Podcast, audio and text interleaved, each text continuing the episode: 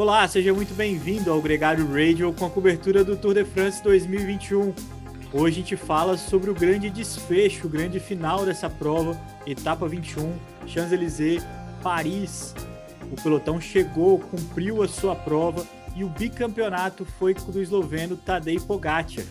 Mas o sprint em Paris nos reservou grandes emoções, a curiosidade sobre o recorde do Cavendish não veio e a vitória ficou com outro grande nome do ciclismo na atualidade, Wout van Aert, o cara que vence na montanha, que vence nos contrarrelógios e que vence no sprint.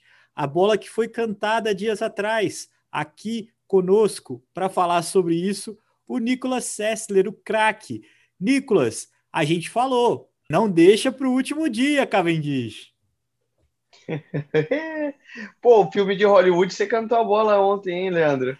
Que talvez não terminasse com o final feliz e tudo, ia ter uma reviravolta. Se alguém tava, galera, acho que muita gente tava torcendo pro, pro Kev, né? Eu, pessoalmente, também aqui em casa, a gente assistindo, e falou, pô, não, ele tá um pouco né? Tá, tá encaixotado ali, não vai conseguir, não vai conseguir, não vai conseguir. E acabou que, que o Otto Van Aert melou a festa do, do Kev, mas merecido, eu acho mas... que, pô, que vitória do belga também, né? Que vitória do belga, que Tour de France do belga, que Tour de France da Jumbo Visma, né? Talvez a equipe que mais sofreu e a equipe que melhor usou seus elementos nessa competição. Foi vice-campeã com um cara que não era é, líder da equipe, ganhou etapa com o Sepp Kuss, ganhou etapa com o Wout van Aert, sai daqui, sai desse Tour de France muito mais forte do que chegou apesar de todos os problemas, né? Perdeu seus ciclistas mais é, veteranos, perdeu seu líder e conseguiu sair muito bem dessa competição. Eu tenho uma dúvida se foi uma equipe melhor do que a UAE, porque a UAE conseguiu cumprir tudo o que queria. Venceu etapas e venceu três classificações, mas ao mesmo tempo contou com um grande nome, um fenomenal Tadej Pogacar, Nicolas. Olha, a UAE me impressionou, tá? Eu colocaria quase como um dos destaques da, do Tour, é, como equipe, como estrutura, como bloco. Cabe ressaltar, ó, eles terminaram com os oito atletas, isso é muito difícil de se conseguir, ainda mais uma equipe que está liderando e tendo que controlar a prova e entrou como clara favorita, né? Você olha para outras equipes que chegaram claramente desfalcadas, né? própria própria Jumbo Visma, Arkea, por exemplo, do Nairo Quintana, chegou com três atletas ao final. Então, a UAE foi um, foi um destaque como bloco, apesar do Tadej Pogacar claramente ser a cereja do bolo, né, e ter feito toda a diferença no mano a mano quando precisou. Eu acho que eles, como equipe, eu tenho que tirar o chapéu que trabalharam, trabalharam muito bem. É, então, comparando as duas e só para fechar esse assunto, a UAE não faria o que fez sem o Pogacar. E a Jumbo soube fazer muito bem sem é, seu principal nome, que era o Roglic, inclu inclusive alguns dos seus principais nomes é, de bastidor ali, de estrutura, né? Que é o Gessing, o Martin e também o Krajvek, que também abandonou. Nicolas, o fato é que esse finalzinho de Tour de France foi muito cruel com uma outra equipe que foi brilhante nessa edição inteira, a Docani Quick Step, a primeira a vestir a camisa amarela, a primeira etapa, sai com cinco vitórias de etapa, quatro delas no Mark Cavendish, e um gosto um pouco amargo desse final. Nessa etapa em Paris, a equipe não conseguiu controlar a chegada como costumeiramente faz, e ficou claramente mal posicionado ali o Cavendish, principalmente quando ele saiu da roda do Morkov, que já não estava é, enfileirado com seus dois embaladores, né? já tinha é, se deslocado do grupo, vai para a roda do Wout van Aert, ali acabou o sonho do recorde do Cavendish nessa edição. Olha, analisando a etapa de hoje, Landrão, é, foi interessante. Ela foi não que aquela famosa, né, uma parade, um passeio por Paris, rolou uma lenha nervosa ali na, na Champs-Élysées e foi a galera não não deixou fácil para The Quick Step de maneira alguma. Foram muitos ataques na última hora de prova ali nos últimos 50 quilômetros. A gente viu diversas tentativas, a Bike Exchange tentando fazer um lead out para pegar a meta volante e tentar alguns pontos na camisa verde para o Michael Matthews, onde acabou não funcionando. Logo, várias equipes atacando em diversos momentos. É, a gente teve a gente viu a La Felipe e a, e a própria Quickstep tendo que ir para a ponta do pelotão e, e, neutralizar esses ataques e controlar. E claro, isso faz com que a equipe vá perdendo balas, né? Vá gastando essa, essa energia, sobretudo no final de Tour de France, o que na hora de fazer o trem de embalada final naqueles últimos três quilômetros e colocar toda a força, ela já está ali meio a meio, né, com o gás meio, hum, meio queimado, e não conseguiu justamente posicionar o, o Cavendish da maneira, da maneira perfeita. Sorte da Jumbo que tinha o Mike Tennyson, o cara que era para ser um embalador do Dylan Groenewegen em 2019, acabou pegando a camisa amarela, vencendo etapa ali, teve um grande destaque naquela edição, se revelou um cara é, muito maior do que um simples embalador, né? E que dessa vez pôde ajudar e pôde encaminhar essa vitória do Wout van Aert, o cara que sprinta mais em linha reta que eu já vi. É muito bonito o sprint, a elegância desse ciclista belga que conquista sua quinta vitória de Tour de France. É um cara que não faz tanto barulho quanto os outros galácticos, né? Não é um cara tão é, rockstar quanto é o Alaphilippe, o Van Der Poel, o próprio Peter Sagan, mas que constrói uma carreira brilhante esse belga.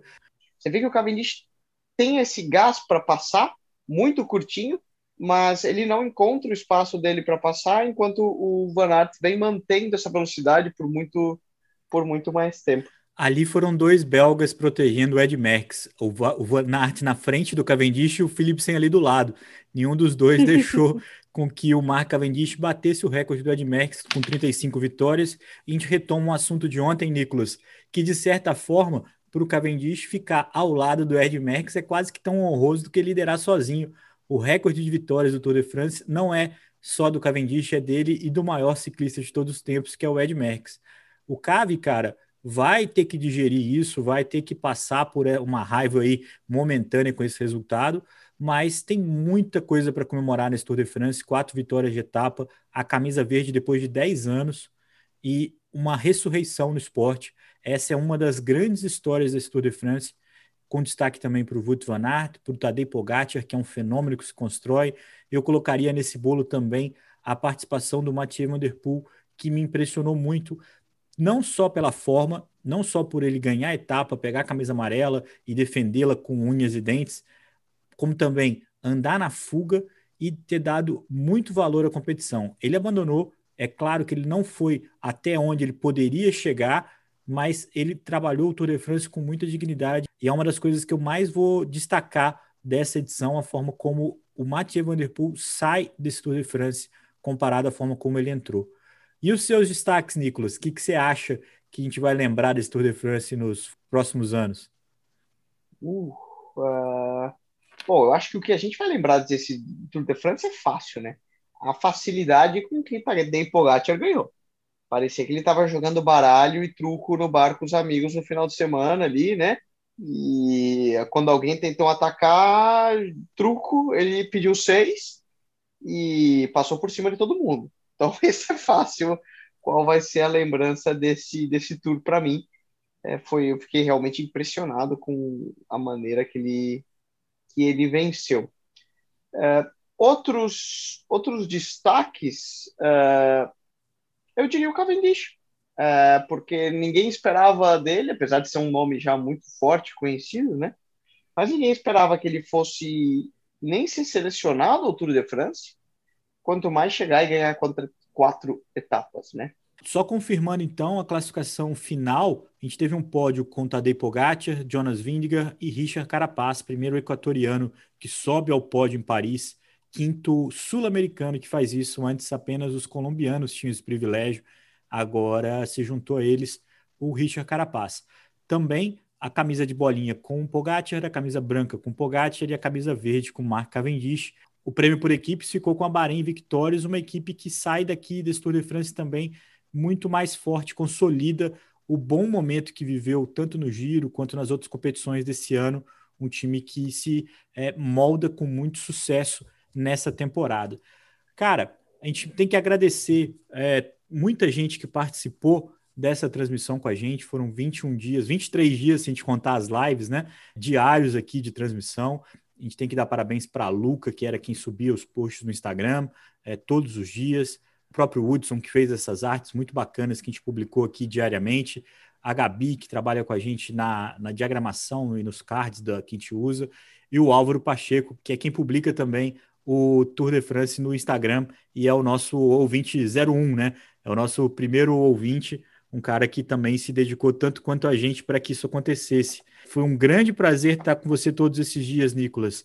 E a gente comemora e já faz planos para o próximo Tour de France. Só falta um ano, Nicolas, para o próximo Tour. Trabalho em equipe, Leandrão. Teamwork. Aí, ó, o AE dando exemplo, você não ganha sozinho e você não conquista nada sozinho. Então, realmente, equipe gregário, é, todos, não somente nós dois é, que colocamos a cara, mas agradecer também o Murilo quando participou conosco nas Sim, claro. é, o Murilo e o Certinho, né, no programa agora da, da última sexta-feira também, e, e a todos que estão conosco, e sobretudo a você que escutou a gente e que continua, continua nos seguindo e participando efetivamente, meu, super obrigado e bora para a próxima, né? Ainda tem muito Gregário Radio e muita coisa boa para vir pela frente. Já tem aí Olimpíadas, já tem uma série de coisas no forno que a gente está preparando.